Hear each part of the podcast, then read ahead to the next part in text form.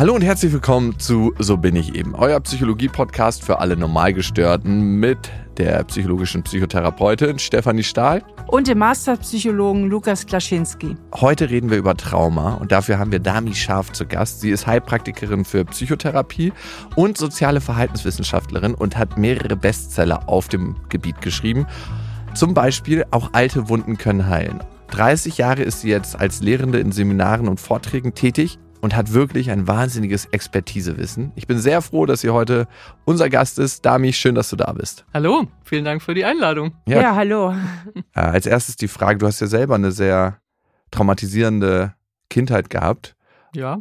Und vielleicht klingt das ein bisschen komisch, aber hilft dir das heute bei deiner Arbeit als Traumatherapeutin? Ich denke schon, also weil ich einfach jeden Schritt selber durchlitten und gegangen bin so und einfach viele, also am Anfang, wenn man anfängt zu leiden oder zu merken, ich leide, irgendwas mit meinem Leben stimmt nicht, dann ähm, macht man sich ja irgendwann auf die Suche, gibt es irgendwo eine Erlösung eigentlich. Also wir suchen ja eigentlich nicht wirklich Lösungen, sondern Erlösung. Irgendjemand, der sagt, hier ist der Tipp und morgen geht's dir gut. So, ja, und dann, als ich dann in Therapie gegangen bin, habe ich halt gemerkt, es ist ein langer, langer Prozess, der letztlich auch nie wirklich aufhört, weil immer wieder irgendwelche Sachen kommen oder man sich einfach je mehr man sich mit sich beschäftigt, desto mehr findet man, wenn man so möchte. Ich sage immer, die innere Welt ist eigentlich so groß wie die äußere äh, Welt, in der wir leben. So und ja, und ähm, die meisten haben die Idee, ich mache da ein bisschen was und dann bin ich fertig.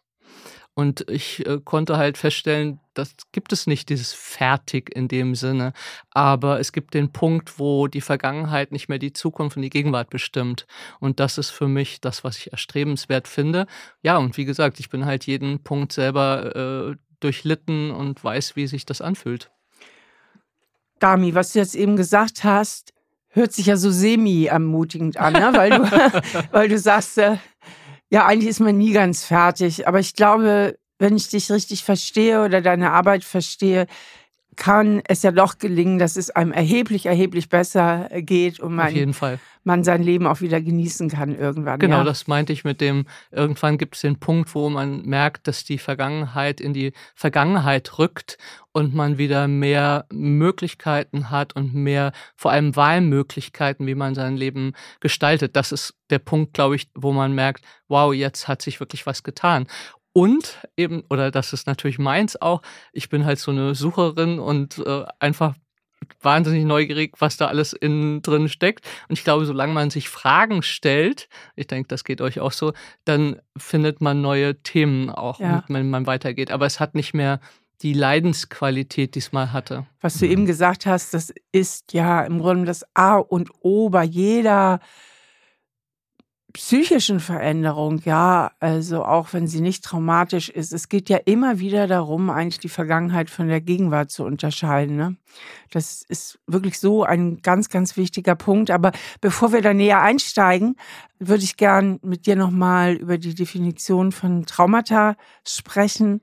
Mhm. Äh, man unterscheidet ja gemeinhin ein Entwicklungstrauma von einem Schocktrauma. Kannst du uns dazu ein bisschen was erzählen? Ja, äh, sehr gerne, weil das ist sozusagen mein Thema, mit dem ich auch gestartet bin, also mit meiner ganzen Arbeit, weil damals und auch als ich angefangen habe zu suchen, was ist eigentlich falsch mit mir, nach Jahren von Therapie und auch noch von Ausbildung, war immer das Gefühl, irgendwas stimmt nicht mit mir. Irgendwo ist ein Haken, den alle anderen scheinbar nicht haben. Nur ich habe den. Ähm, das denken ja immer alle. Und ähm, ganz kurz, woran hast du das gemerkt? Das, das also, finde ich spannend. Also was hast du gemerkt, wo bist du anders als andere? Mhm. Also das eine war, dass ich in der Ausbildung, ich habe ja fünf Jahre Ausbildung gemacht hier in Berlin und damals war es noch äh, zum Teil so eine richtige körperpsychotherapeutische Ausbildung mit wirklich auch Ausagieren und Katharsis, was man heute nicht mehr so macht, vor allem nicht mit Traumamenschen. Und zum Beispiel war ich danach einfach tagelang wie abgeschaltet. Also ich heute weiß ich, ich konnte diese Energie überhaupt nicht halten, quasi mhm. in mir, die das hochgebracht hat. Und für mich war auch Wut offensichtlich was anderes, wie für die anderen äh, äh, so, weil für mich irgendwann habe ich die Unterscheidung kennengelernt, einfach Wut und Rage. Mhm. Ja, Wut, wütend bin ich, dann kann ich mal sauer sein und sagen, hier ist jetzt Schluss und aus. Und bei Rage habe ich eigentlich das Gefühl, ich will dich tot machen. Also ich will das alles auslöschen. Und diese Rage tragen vor allem Menschen, die eben sehr früh traumatisiert sind, einfach in sich und haben oft das Gefühl, wenn die rauskommt, dann passiert einfach ganz, ganz was Schlimmes. So, und das ist zum Beispiel eins. Und das andere ist ähm, dieses kontinuierliche Fremdheitsgefühl dieses Gefühl, ich gucke die Welt durch eine Glasscheibe an. Ich mhm. gehöre mhm. da nicht rein. Und ohne dass ich das fassen konnte, wirklich, weil das hat mir niemand anders erzählt. Niemand hat gesagt, er fühlt sich so. Aber für mich war ein, wo das so ganz deutlich war, ich hatte immer Sehnsucht nach Kanada. Und dann war ich mit 23 das erste Mal da und in die Wildnis mit einer Freundin. Und das war so schön. Und ich war wie weggetreten. Also es war wirklich wie, hier ist eine Scheibe, ich gucke da raus, hat nichts mit mir zu tun. Es kommt nicht bei mir an, was ich, fühl, was, was ich fühlen sollte. Wenn ich im Fernseher dasselbe sehe, fange ich an zu heulen, weil es so schön ist. Und ich sitze mittendrin und merke, ich gehöre nicht dazu, ich gehöre da nicht rein.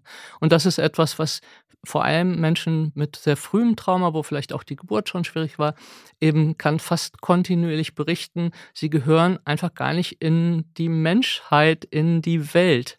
So, und das ist ein, zum Beispiel ein wesentlicher Faktor. Und der andere ist einfach meistens immense äh, Beziehungsprobleme. Ja, und diese, dieses Gefühl dieser Entfremdung, wir sagen ja auch in der Psychologie dazu Depersonalisierungssymptome. Hm, das würde ich als Steigerung davon noch äh, sehen. Und das kennt man ja auch, also ich kenne das auch, Gott sei Dank ganz, ganz selten, wenn ich mal so richtig von der Spur bin, hm. aus irgendeinem Grund. Also was weiß ich, Freund macht aus heiterem Himmel Schluss. Bis eben dachte ich noch, ich hätte eine tolle Liebesbeziehung hm. und dann der totale emotionale Crash, dass man plötzlich so das Gefühl hat, irgendwie die ganze Welt, man ist irgendwie gar nicht mehr so richtig Teil von der Welt. Also als vorübergehendes Symptom kennen das, glaube ich, viele Leute. Mhm. Das ist so ein Ultra-Stress-Symptom, dass man so sich fremd fühlt in der Welt. Und wenn ich mir das als chronisch vorstelle, das muss ja furchtbar sein einfach. Ja, weil man eben das Gefühl hat, ich bin unter Menschen und fühle mich ganz alleine. Ja. So, und ähm, die Depersonalisierung ist ja oft Teil von Schocktrauma tatsächlich. Ja. Ja. Und so, das ist sozusagen subtiler, aber chronischer. Und das Leben fühlt sich ja auch überhaupt nicht lebendig an. Ne? Nein. Wenn du das Leben durch eine Scheibe lebst. Also tatsächlich ist das eine Beschreibung, die ich auch mal gefunden habe für eine ganze Zeit lang in meinem Leben, dass ich das Gefühl hatte, als ob ich alles wie durch eine Milchglasscheibe sehe. Und dass Gefühle, unangenehme wie angenehme Gefühle, nicht so richtig bei mir ankommen. Und dass der Filter so ganz breit ist. Also alles ist abgeschwächt.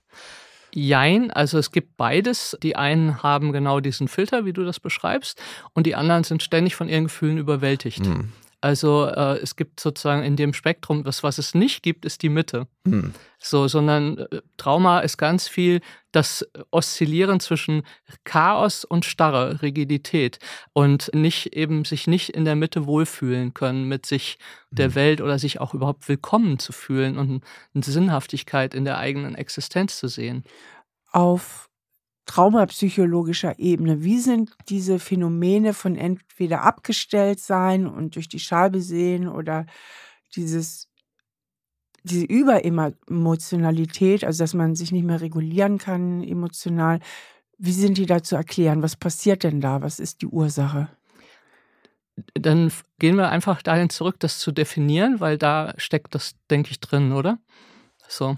Also bei Schocktrauma ist das, was wir gesellschaftlich meistens die meisten Menschen als Trauma verstehen. Also das heißt ein singuläres, abgegrenztes Ereignis, was mich überwältigt.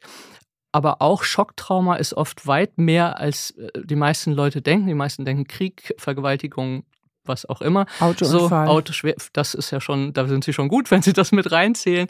Aber es kann eben auch sowas sein, was du eben gesagt hast, ich komme nach Hause und kriege die Nachricht, äh, es tut mir echt leid, ich ziehe jetzt aus. Also alles, was uns in diesem Augenblick völlig überwältigt und überfordert. Und früher hat man immer, oder ich glaube, man sagt es zum Teil immer noch, dieses, ich muss mich mit dem Tod bedroht fühlen.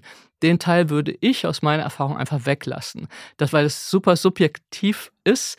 Für mich kann eine Trennungserfahrung durchaus reaktivieren, dass ich das Gefühl habe, jetzt werde ich, jetzt sterbe ich. Ja. Aber es ist halt subjektiv und nicht objektiv. Ich kann von der ja. Leiter fallen und das für den Körper ist das ein totaler Schock. Der Kopf sagt, na komm, so schlimm war es nicht.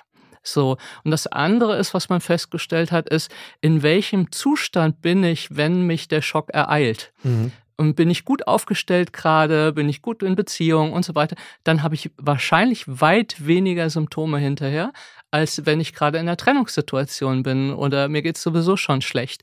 Also deswegen sagt man, also vor allem in der Körperpsychotherapie, das Trauma steckt nicht in der Situation, sondern in der Reaktion. Also wie, wo, wo bin ich gerade verortet, was kann ich bewältigen. So. Das erklärt ja auch, äh, warum nicht alle Menschen mit demselben Erlebnis traumatisiert sind. Genau. Zum Beispiel Banküberfall, Sparkasse. Früher haben die mir öfter ihre Kunden, also ihre Angestellten mhm. geschickt. Und manche waren traumatisiert und andere haben das selber erlebt und waren eben nicht traumatisiert. Genau, das ist eben faszinierend und das Schlimmste, was man halt machen kann, ist dann zu sagen, wieso stellst du dich so an? Hier, dein Kollege, dem geht's total gut. So schlimm war es nicht. So, das machen wir ja selber mit uns selber schon genug. Dieses so schlimm war es doch alles gar nicht. So, ja, und Entwicklungstrauma ist eben äh, eigentlich das Umfeld, in dem ich aufwachse. Wie zugewandt, wie liebevoll war das? Aber auch, wie reguliert, also wie emotional stabil waren die Eltern für sich selbst. Und vor allem in den ersten Jahren einfach auch die Mutter, äh, äh, Feminismus hin oder her. Wir haben einfach, wir kommen einfach auf die Welt und kennen seit neun Monaten die Mutter, nicht den Vater sozusagen. Mhm. So. Und wir suchen, wenn wir, also in der Bindungstheorie sagt man das so schön, wir kommen auf die Welt und suchen quasi, wo bist du? Mhm. Weil wir haben schon die ganze Zeit dich gehört und gefühlt und so. Und wo bist du jetzt so? Und wenn diese Bindung gut funktioniert, dann haben wir schon mal eine ziemlich gute Grundlage, haben wir schon einen großen Meilenstein geschafft, wenn die Geburt gut gelaufen ist.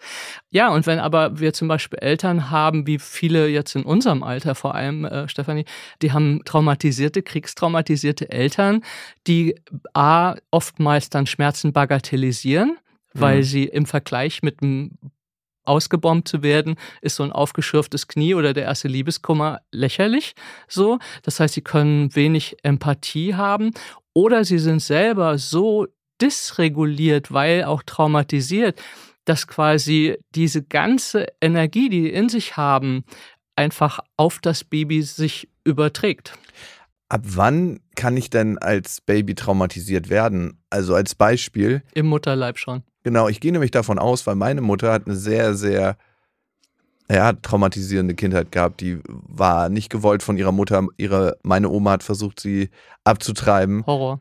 Und das trägt sie als Gefühl immer noch in sich. Und dann wollte meine Oma sie nicht haben. Dann hat sie bei meiner Uroma im Flur gelebt, so in so einer kleinen Nische, die ersten Jahre. Und wir haben immer noch bei Familienfesten, dass sie sich immer wieder nicht zugehörig fühlt. So, so eine ganz komische Reaktion. Wir sind alle vereint, alle am Feiern und eigentlich alle verbunden. Nur sie hat irgendwann das Gefühl, dass sie nicht dazugehört. Und ich gehe davon aus, dass es immer noch Teil ihrer Geschichte ist. Also du sagst, man kann im Mutterleib traumatisiert werden. Auf jeden Fall. Wie geht das? Wenn ich dir das genau sagen könnte, bin ich bestimmt auf der Expertenskala einiges höher. Also Nobelpreis, ich kann, genau, also ich kann, ähm, kann dir nur meine Vermutungen sozusagen aus der Arbeit, aus der Erfahrung sagen. Wir sind ja alle ganz, ganz sensibel auf Stimmung. Mhm. Und man weiß zum Beispiel bei Tierversuchen, wenn man ein rangniedrigeres Männchen mit einem ranghöheren auf engem Raum zusammen sperrt, kann das sein, dass das nach 30 Tagen tot ist, das Rang niedrigere. Weil es so ein Stresslevel hat, dass es das überhaupt nicht reguliert kriegt. Mhm. Weil es nicht weg kann. So, also wenn wir mit jemandem zusammensitzen, der eine Ausstrahlung hat von, ich will dich hier nicht haben, dann ist das Horror für uns als Menschen, weil wir einfach Bindungstiere sind. Hm. Das ist eines der größten Dinge, die in unserer Gesellschaft inzwischen fehlen. Die Verbundenheit. So, deswegen werden so viele Leute krank, tatsächlich an Einsamkeit, an allem. Ja. So, das heißt, ich bin gezwungen, mit dir den Platz zu teilen, im Bauch schon zum Beispiel, und du willst mich aber nicht. du erkennst mich vielleicht auch gar nicht an. Oder du willst, dass ich, du siehst, ich bin ein Mädchen, du willst aber unbedingt einen Jungen und willst das Mädchen nicht haben. Und das ist eine, das ist, also ich versuche immer nicht esoterisch zu werden, aber wir spüren halt die Ausstrahlung, die spüren wir halt einfach. Mhm. Und was macht das mit uns, wenn wir das aushalten müssen, neun Monate? Ja, also das, was du sagst, ich meine, es gibt ja auch transgenerationale Traumata und da wissen wir zum Teil schon, wie das funktioniert, aber es ergibt auf jeden Fall Sinn. Ich habe äh, längeres Gespräch mit Eva Czepesi gehabt, die ist eine Holocaust-Überlebende und habe auch mit ihrer Tochter lange gesprochen und auch sie, obwohl die Mutter nie darüber geredet hat, hat das Trauma mitbekommen. Ein anderes Trauma wahrscheinlich, aber klar, Trauma werden vererbt und genau in dieser Mutter-Kind-Beziehung ist es natürlich besonders heftig. Ne? Genau, also wir haben einfach die, die, also das Baby ist ja verbunden mit der Mutter und bekommt jede emotionale Lage mit. So. Und man weiß zum Beispiel, dass Babys, wenn die Mutter zum Beispiel äh, einfach sich schlecht ernährt oder trinkt oder raucht, dass sie versuchen, quasi so wenig Nährstoffe zu, wie möglich aufzunehmen über die Nabelschnur. So, oder auch die, es gibt Bilder inzwischen, wenn ähm, diese in utero mit, äh, mit der Nadel äh, Sachen abgenommen werden, wie das Baby das macht. Ah. Quasi, ja. Also sich davon zu distanzieren. Und wenn ich mir vorstelle, ich wohne in diesem Hotelzimmer, in diesem relativ engen und alles ist feindlich. Nichts da will mich in diesem Körper. was macht das mit meinem Lebensgefühl, mit dem Gefühl, ich soll mich verkörpern und ankommen und das wird nicht gut funktionieren.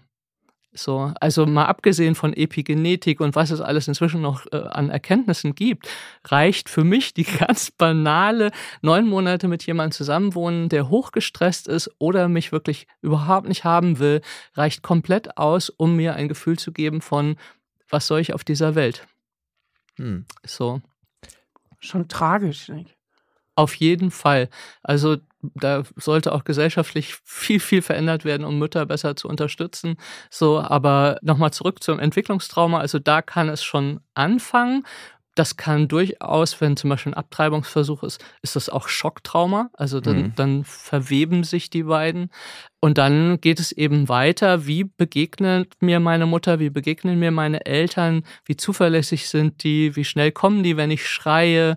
Wir haben ja leider, leider immer noch eine Kultur, die geprägt ist vom Faschismus, von dieser Kultur, die Mutter und ihr erstes Kind, das Buch, was da geschrieben worden ist, wo es eigentlich um klare Bindungsunterbrechung gibt. Ein Kind sollte nicht verzärtelt werden, das soll schreien gelassen werden und so. Mhm. Und alles, was man heute weiß, ist noch nicht wirklich da. Also bis in die 60er Jahre hat man zum Teil Babys ohne Narkose operiert, weil man dachte, ich fühle noch eh nichts. So, also ja, das ist Entwicklungstrauma, aber es kann noch viel subtiler sein, einfach das Eltern wenig emotionale Resonanz weiter haben. So banal kann es sein. Und unser Kopf als Erwachsene sagt dann, war doch gar nichts.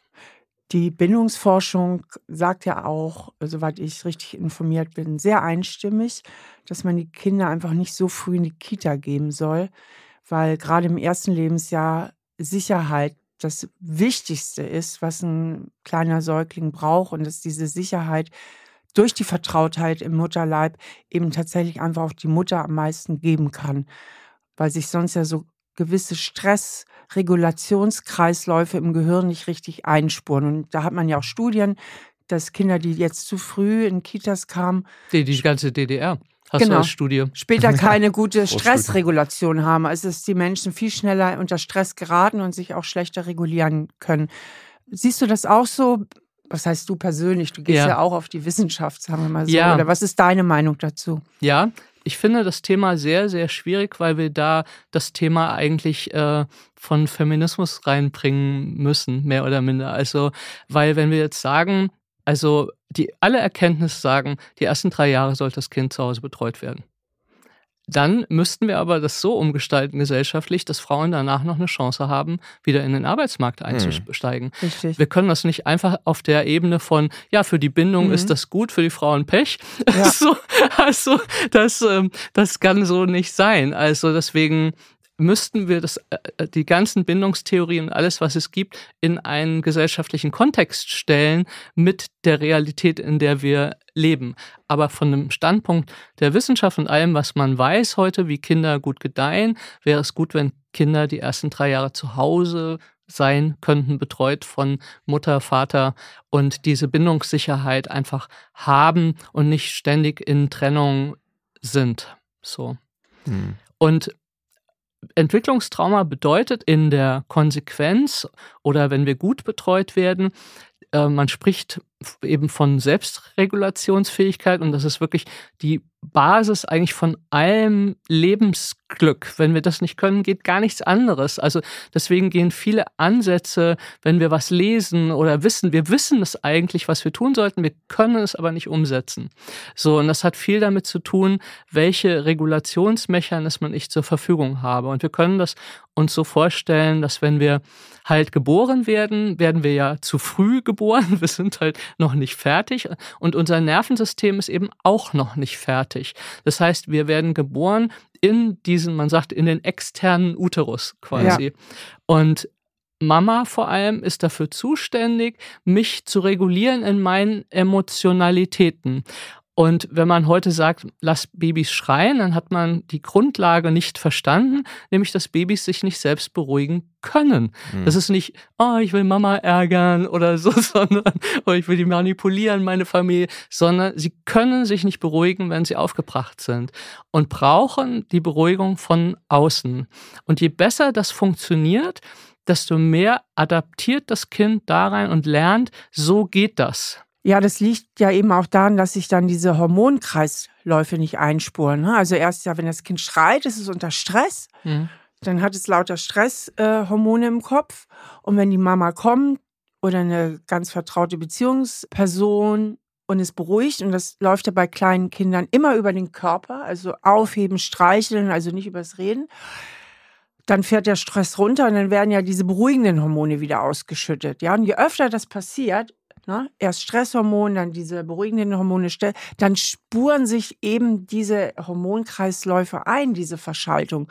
Und wenn das zu wenig passiert, spurt sich das gar nicht ein im hm. Gehirn oder zu wenig, zu dürftig ein. Und deswegen sind die dann langfristig, auch später als Erwachsene, mit dem Gehirn werden sie ja groß, geraten sie viel schneller unter Stress und können sich auch schlechter wieder selbst regulieren. Genau, also die Fähigkeit zur Selbstberuhigung ist einfach sehr schwierig. Und das, was eben noch passiert, ist, dass Menschen wo das gut funktioniert hat, also die viel, auch vor allem auch über den Körper. Also A gibt es auch, vielleicht können wir doch später nochmal drauf zurückkommen, eine Verkörperung, die stattfinden muss mhm. und äh, die bei vielen Menschen nicht mehr gut stattfindet. Und das andere ist eben, dass man spricht von dem Window of Tolerance, also dem Toleranzfenster, quasi, wo wir mit unseren Emotionen einerseits expandieren können, also Glück zum Beispiel, mhm. Freude sind ja expandierende Emotionen in unserem Körper. Meistens beschreiben wir das, der Brustkorb wird weit und wir atmen tiefer und so weiter. Oder wenn wir verliebt sind, dann gibt es einfach diese Expansion. Und für Menschen zum Beispiel mit sehr frühem Trauma ist diese Expansion mit extremer Angst besetzt, mhm. weil sie das Gefühl haben, dann muss ich sterben so, weil sie damit nie abgeholt worden sind. So, und das heißt, dass das Baby muss beruhigt werden, aber eben, und das vergessen wir oft, es muss auch lernen, quasi äh, hochgeholt zu werden. Also es muss Freude lernen. Ne? Mhm. Nicht nur, oh, mal ruhig und so, sondern es muss auch lernen, Gucci, Gucci und äh, dass es hochkommt und dass aber Eltern dann spüren, jetzt ist es genug. Das mhm. Baby dreht sich ja dann weg, versucht irgendwie rauszukommen oder ein Kind dreht sich weg und manche Eltern gehen dann weiter weil sie es für sich machen, nicht fürs Kind. Sie wollen in Kontakt bleiben. Wieso drehe ich denn weg? Dann komme ich mit rum. Und das Kind lernt dann praktisch, dass hohe Erregung total unangenehm ist und es keine Erlösung daraus geben wird. Mhm. Das heißt, was ich später im Leben versuchen werde, ist immer mehr auf so einer Flachlinie zu sein, weil ich Angst habe sowohl vor Gefühlen, die in die Höhe gehen Und ich habe aber auch Angst vor meinen tieferen Gefühlen, weil ich weiß, niemand wird mich trösten, niemand wird mich retten. Ich bin mit allem eigentlich alleine. Und das bedeutet, dass ich nur ein sehr, sehr enges Fenster, Toleranzfenster bekomme. Und das heißt eben sehr, sehr schnell unter Stress gerate und auch der Stress sehr schnell für mich unregulierbar wird. Mhm. Und damit auch sind wir bei den überwältigenden Gefühlen. Mhm. Das heißt, wenn das Gefühl größer wird, habe ich intern schon das Gefühl, ich kann damit nicht mehr umgehen, weil es mein Toleranzfenster schon sprengt.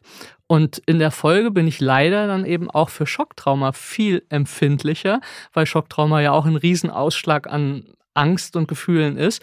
Und das ein großes Fenster natürlich viel weit weniger sprengt als ein sehr kleines Fenster. Und Menschen, die, sage ich mal, ein winziges Fenster haben, nie gelernt haben, sich zu regulieren, würde ich sagen, sind viele in der Psychiatrie oder im Knast. Mhm. Weil es bedeutet, ich bin frustriert, du sagst irgendwas zu mir und ich hau dir einfach eine rein, weil ich das nicht reguliert bekomme. So ein großer Punkt ist eine Pause zwischen Reiz und Reaktion machen können. Ja. Das bedeutet Selbstregulation.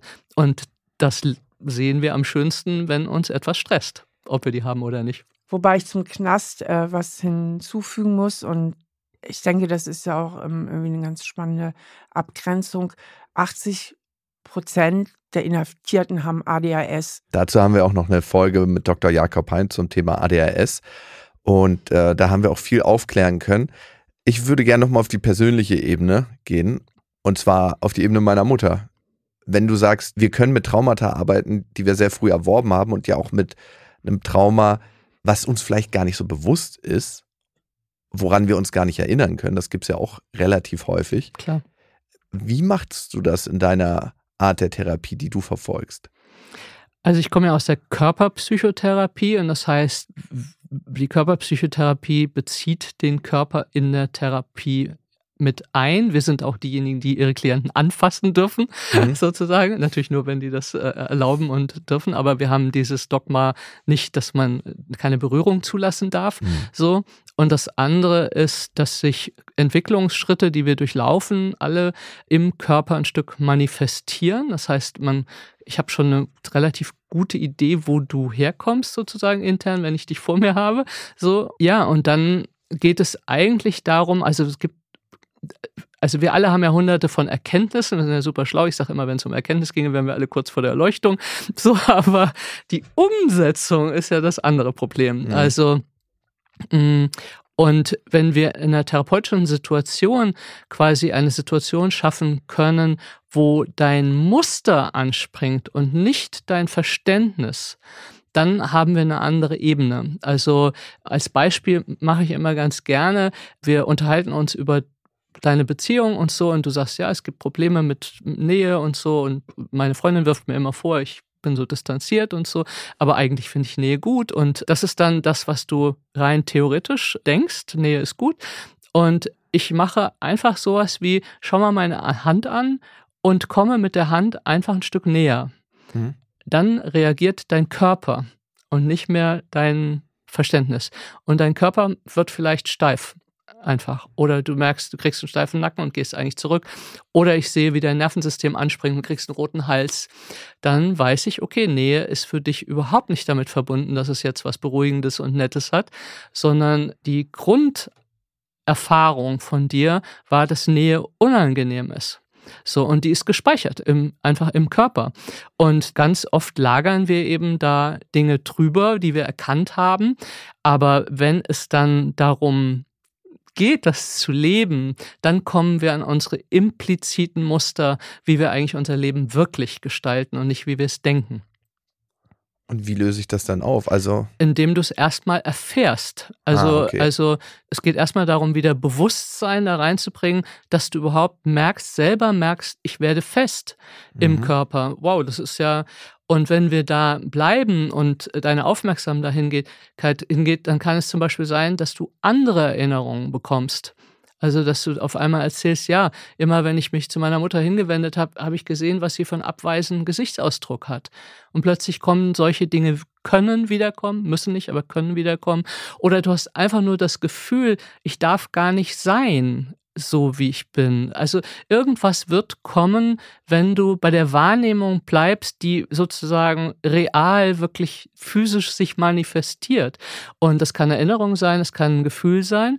Und das nächste ist, dass du eine neue Erfahrung mit mir machst. Mhm. Also, dass ich zum Beispiel einfach bei dir bin und freundlich bin, auch wenn du in Rückzug gehst und meine Hand als Angebot zum Beispiel einfach bleibt oder du sie sogar nehmen kannst und spüren kannst, da ist jemand. Es gibt eine Übung, die ich in Ausbildungsgruppen zum Beispiel mache oder auch in unseren Prozessgruppen, wo jemand einfach nur den Ärmel hochmacht und die andere Person darf quasi diesen Arm anfassen. Und 80 Prozent der Leute fangen an, Rotz und Schnotten zu heulen, weil wir sie anleiten, dass sie überhaupt spüren, da ist jemand. Und diese äh, das hört sich so banal an, ich weiß, aber diese existenzielle Erfahrung, jemand ist wirklich da und voll präsent und ich darf, habe die Zeit und darf erforschen, dass diese Person da ist, in ihrem Körper, mit ihrem Körper, hier, ohne eine Bedrohung zu sein, ohne was von mir zu wollen, einfach nur das zu fühlen, löst bei vielen unglaublich viele Gefühle aus, weil wir das oftmals nie erfahren haben, dass jemand einfach für uns da ist, weil zum Beispiel ganz viele Mütter ihre Kinder nutzen, um sich zu regulieren mhm. und nicht um das Kind zu regulieren. Das heißt, das Baby kommt schon auf die Welt und hat dann schon einen Auftrag. Kuscheltier ja. zu sein. Ja, genau. So, und all diese Erfahrungen sind in unserem Körper gespeichert und wir holen sie dann quasi aus dem Impliziten, das heißt aus dem, was wir nicht fassen können, ins Explizite und versuchen neue Erfahrungen zu machen, so dass du alternative Handlungswege mhm. und Erfahrungswege bekommst. Und da ist der Körper einfach ein wesentlicher, wesentlicher Bestandteil von ich denke, allein die Bewusstwerdung macht ja so viel aus. Ne? Denn durch die Bewusstwerdung habe ich ja überhaupt zum ersten Mal die Chance, auch vielleicht eine neue Entscheidung zu treffen. Also wenn das unbewusst bleibt, dass ich eine Schreckreaktion auf Nähe habe, mhm. Dann wird die ja immer da sein. Genau. Wenn es mir bewusst ist, dann kann ich ja zum Beispiel auch selbst beruhigend auf mich einreden und sage, pass mal auf, das ist jetzt doch deine Freundin, das ist nicht die Mama und die ist doch froh, bei dir zu sein. Also ich kann ja ganz anders mit mir selber dann auch umgehen. Jein. also ich sage jetzt einfach mal Jein, ja. weil mh, hm, ich kann Selbstberuhigung nur lernen tatsächlich über ein Du. Mhm. Also äh, wir sind ja in einem Zeitalter der Autonomie der ist auch in die Therapie gesickert. Ich muss mich selber beruhigen oder ich äh, kann mich selber heiraten, dann bin ich auch glücklich. So, also ich sage jetzt mal böse, Entschuldigung. Aber ähm, auf jeden Fall, wir können diese Dinge nur über ein Du lernen. Wir mhm. brauchen mhm. ein Gegenüber. Wir können das nicht für uns selber lernen. Das heißt, es kann mir bewusst werden, und das wissen wir alle, ich mache es trotzdem beim nächsten Mal nicht anders. So, also Bewusstsein ist der erste Schritt, den Raum zu haben, lernen zu können oder andere Erfahrungen zu machen mit einem Gegenüber, den können wir nicht überspringen. So, mhm. weil ich brauche deine Selbstberuhigung, wenn ich mich gar nicht selber beruhigen kann. Das nennt man Co-Regulation. Ja. Und die brauchen wir auch später. Das gilt, denke ich, auf jeden Fall für Menschen, die so schwer traumatisiert sind, dass sie eben auch diese Selbstregulation nicht haben, weil in vielen Ansätzen, das wissen wir ja, dass ja auch gelingt, dass Menschen sehr gut damit klarkommen, wenn sie ein bisschen liebevoller mit sich selbst sprechen, wenn sie mehr in die Selbstannahme gehen. Auf jeden wenn sie Fall. mit ihrem inneren Kind sprechen. Das ähm, widerspricht sich für mich nicht. Also ja. das eine ist zu lernen, wie ich mit mir selber freundlicher sein kann. Und wir sind ja interdependent. Wir, wir sind mhm. eben nicht total autonom. Wie kann ich lernen, also andersrum. Wenn Menschen erlebt haben, dass Nähe bedrohlich ist, weil sie als Baby mehr regulieren mussten, als selber reguliert worden sind oder gemerkt haben, wenn ich meiner Mutter sehr nah bin, dann spüre ich diese ganze Traumaenergie von der und versuche mich abzuschotten, weil es viel zu viel ist an Energie, die ich da abkriege, dann fällt es mir später schwer, deine Nähe und deine Regulation zuzulassen überhaupt. Ich merke dann, ich sitze neben jemandem, aber ich könnte auch allein sein. Hm. So, und diese Barriere überhaupt wieder zu öffnen, dass ich wahrnehmen kann, boah, das tut mir gut, wenn jemand neben mir sitzt und in Kontakt ist oder für mich präsent ist, ohne dass ich sofort Bedrohung empfinde.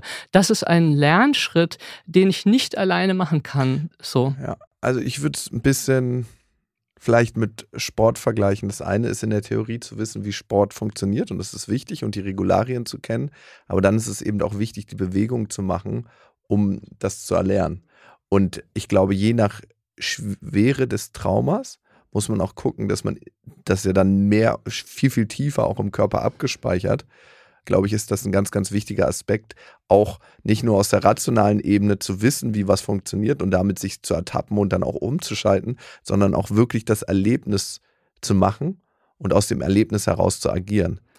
Genau, und das ist ja was, wo viele Menschen, die von Entwicklungstrauma betroffen sind, auch ohne vielleicht, dass sie es wissen, einfach sehr hart mit sich sind. Also mhm. ich weiß das doch inzwischen. Ich sollte das können. Ich muss jetzt mal anders reagieren. Und warum habe ich denn immer noch mit Stress und so, obwohl ich doch schon so viele Bücher gelesen habe? Mhm. Und es gibt einfach eine Lücke zwischen Wissen und Sein. Also die haben wir einfach alle sehr extrem, vor allem in unserer Welt, weil wir alles inzwischen wissen können. Aber die wenigsten Menschen können es leben. Mhm. Also, ich sage immer, Beziehung lernt man in Beziehung. Stimmt mhm. das für dich? Ja. Okay. Ähm, wir wissen, also wenn wir gerade keine Beziehung haben, sind wir alle totale Beziehungsexperten. Ja.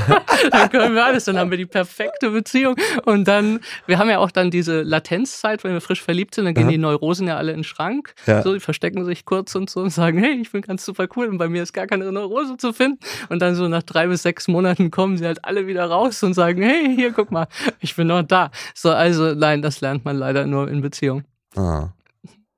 Dann gehen die Neurosen in den Schrank. Das ist gut. Ja, ist doch so, oder? Wenn wir verliebt, frisch verliebt sind und alle Neurosen im Schrank und wir sind ja. einfach ja. perfekt. Ja. ähm, wenn jetzt jemand sagt für sich, okay, das findet in mir Anklang, was du gerade gesagt hast, und ich merke, da, das berührt mich auf irgendeiner Ebene. Das wie, wäre schön. Ja. Oder jemand hat auch gar kein Thema damit, dann berührt es einen vielleicht nicht, ne? Das ist dann ja auch okay. Aber dann kennt man jemanden, den man, der so ist. Ja. Wie kann ich für mich Hilfe finden und wie kann ich für mich auch den richtigen oder die richtige Therapeutin finden? Weil das ist ja auch gar nicht so ein leichter Weg. Ne? Es gibt so viele verschiedene Therapierichtungen. Manche sagen, okay, Reden ist es, andere sagen, Körper ist es, der nächste sagt, Bewegung ist es, dann sagt jemand, ja, Musik ist es. Was ist es? du bist ja schnuckelig mit der Frage. ja, ich, ich würde gerne eine Lösung ist, haben. Ja, genau, das ist die Lösung. Also ich habe so einen kleinen Ratgeber darüber geschrieben, tatsächlich, wie man einen guten Therapeuten mhm. findet. Also das große Manko, meiner Meinung nach, persönliche mhm. Meinung, ist, dass Bindung und Körper in den wenigsten Therapien bis heute eine Rolle spielen. Mhm. Und deswegen kommen viele aus einer Therapie und wissen alles über sich. Mhm aber das Leben hat sich nicht großartig verändert. So, das heißt, ein wesentlicher Faktor ist, ist mein Therapeut beziehungsfähig. Mhm. Hat er seine Themen aufgearbeitet? Ja, genau. Ist er überhaupt bindungsfähig? Also es gibt zum Beispiel so ein banales Beispiel, wenn ich Ausbildung mache, so, und die sitzen und arbeiten miteinander und die in der Klienten, also die gerade Klienten sind, rutschen ihren Stuhl zwei Zentimeter nach vorne, weil sie der Therapeutin näher sein möchten. Mhm. Und dann sieht man, wie manche Therapeuten innerhalb von den nächsten zwei Minuten das machen, ihren Stuhl ah. wieder zurückschieben in die Position, die für sie gut ist. Mhm. Das heißt, sie reagieren unbewusst darauf, dass ihnen das zu nah wird. So, das sollte ich als Therapeut merken und regulieren können. Mhm. Also, weil es nicht um mich geht, so, dass, also ich muss mich natürlich auch wohlfühlen, aber trotzdem, ich sollte verschiedene Bedürfnisse von Nähe und Distanz regulieren können, zum Beispiel als Therapeut. Und nicht unbewusst, oder viele stellen ja auch einen Tisch gerne dazwischen, dann ja. sind das schon mal klar, wo ja. du bist, wo ich bin. So, also es muss das Gefühl sein, dass ich in eine Beziehung treten kann mit meinem Therapeuten. Ich muss mich wohlfühlen und was auch vielen sehr schwer fällt, ich sollte mich erkannt fühlen. Mhm. Also letztlich solltest du eine Zeit lang mehr über mich verstehen als ich über mich selbst. Und wenn ich das gar nicht kann als Therapeut, weil ich auch nur ein rudimentäres Verständnis habe von mir selber und von anderen, dann wird die Therapie einfach sehr, sehr schwierig. Ich glaube, das ist ein, also wir bekommen ja so viele Mails, mhm. also ich nehme an, du auch, so, Und, und eines der Themen ist, ich komme nicht weiter. Ich ja. fühle mich nicht gesehen, ich fühle mich nicht verstanden. Da sitzt mir gegen jemand, der sagt die ganze Stunde mhm, mhm und sagt überhaupt nichts sonst. Oder also es ist ein schwieriges, schwieriges Thema und es gibt keine Lösung momentan. Ich kann leider nichts anbieten, wo ich sagen kann, das Schublade ist auf. ja, das Schade. ist es. So. Ja, also ich habe bekomme ja zum Beispiel oft Mails, ihr Buch hat mir mehr geholfen als viele Therapien. Also es ist nicht selten, dass ich diese Rückmeldung das ist bei bekomme. uns auch so. Mhm. Genau. Und auf der anderen Seite schreien dann manche immer so auf, ne?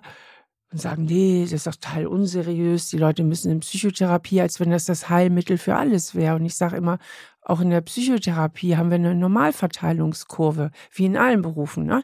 Gibt richtig gute, mittelmäßige, es gibt auch schlechte. Also so Auf jeden Fall. Halt. So. Ja. Ich habe noch eine letzte private Frage. Und du machst immer das Maximale für dich aus. Ja, das, ist, das ist ne? mein Spezialgebiet, so. aber bedenke, was du fragst. Ja, ähm, genau. Ich bin äh, Vater von einer Tochter und ich habe mich immer gefragt, wenn ich meine Bindungsthemen, die ich mit meiner Mutter oder mit meinem Vater oder als Kind von Eltern, die bei den Zeugen Jehovas waren und wo wir schon sehr rigides System gelebt haben, nicht aufarbeite, gebe ich sie unbewusst und bewusst an meine Tochter weiter, ne? Ja. Okay. Zeit für mich noch ein bisschen mehr daran zu arbeiten. Also, weil auch da wieder implizit, explizit, also du weißt vieles sozusagen, ja. aber deine Tochter wird über ihr Bindungssuchen und Verhalten deine Themen einfach anstoßen, in jeder möglichen Form. Du wirst auch merken, in welchem Alter deine Eltern am besten mit dir umgehen konnten und in welchem mhm. nicht. Das wird sich auch zeigen. Also du wirst merken, das fällt mir ganz leicht und hier weiß ich überhaupt nicht weiter. Und das wird wahrscheinlich bei deinen Eltern mit dir auch so gewesen sein. Das ist so implizit, wir lernen halt implizit, wie man Kinder aufzieht. Das ist, ja. So, und du wirst da angestoßen werden, das ist auch in Ordnung weil es geht, glaube meiner Meinung nach gar nicht darum, dass wir in perfekt und in der heilen, absoluten Heil, was auch immer, aufwachsen, weil das Leben so überhaupt nicht ist. Mhm. Es geht nur darum, werden wir mit unseren Verletzungen gesehen und finden wir Kontakt damit? Mhm. Also gibt es sowas wie eine Verbundenheit, eine grundsätzliche. Und die ist der heilsame Faktor. Wir wissen heute auch bei Schocktrauma, selbst bei sexuellen Übergriffen, die Kinder erleben, die Kinder, die dann nach Hause gehen oder die jemanden haben, es ist ja oft innerhalb der Familie, und sagen, hier so, das ist mir passiert. Und dann passiert etwas und das Kind kriegt gesagt, du bist nicht schuld und das ist in Ordnung. Und das Kind kommt in diesen Kokon von Aufgehobenheit und Verständnis, dann wird es weit, weit weniger Symptome, vielleicht sogar gar keine Symptome entwickeln, als ein Kind, das es alleine als Geheimnis damit groß wird. Das sozusagen also Trauma, also Gabor Mate sagt das so schön, Trauma ist in erster Linie ein Verbundenheitsverlust. Hm. Ja, Trauma wirft mich aus der Verbundenheit, weil ich plötzlich etwas weiß, was du noch gar nicht weißt oder eine Verletzung in mir trage, die ich nicht teilen kann. Und das ist eigentlich, also diese Sekundärtraumatisierung, sagt man ja dazu, ist oftmals genauso schwer, wenn vielleicht nicht sogar schwerer, würde ich heute sagen, als die erste Verletzung. Weil wir können unglaublich viel verdauen, wenn dann jemand da ist oder eine Familie oder ein Freundeskreis oder was auch immer, der uns auffängt, sagt, das ist in Ordnung, klar fühlst du dich so und wir sind für dich da. Absolut, absolut. Damit ich merke, je mehr man ins Thema eintaucht, desto tiefer will man irgendwie eintauchen. Also es ist ein wahnsinnig spannendes Thema und wir haben heute an der Oberfläche gekratzt und sind ein paar Mal abgetaucht, aber wir können glaube ich, wahrscheinlich noch tiefer abtauchen.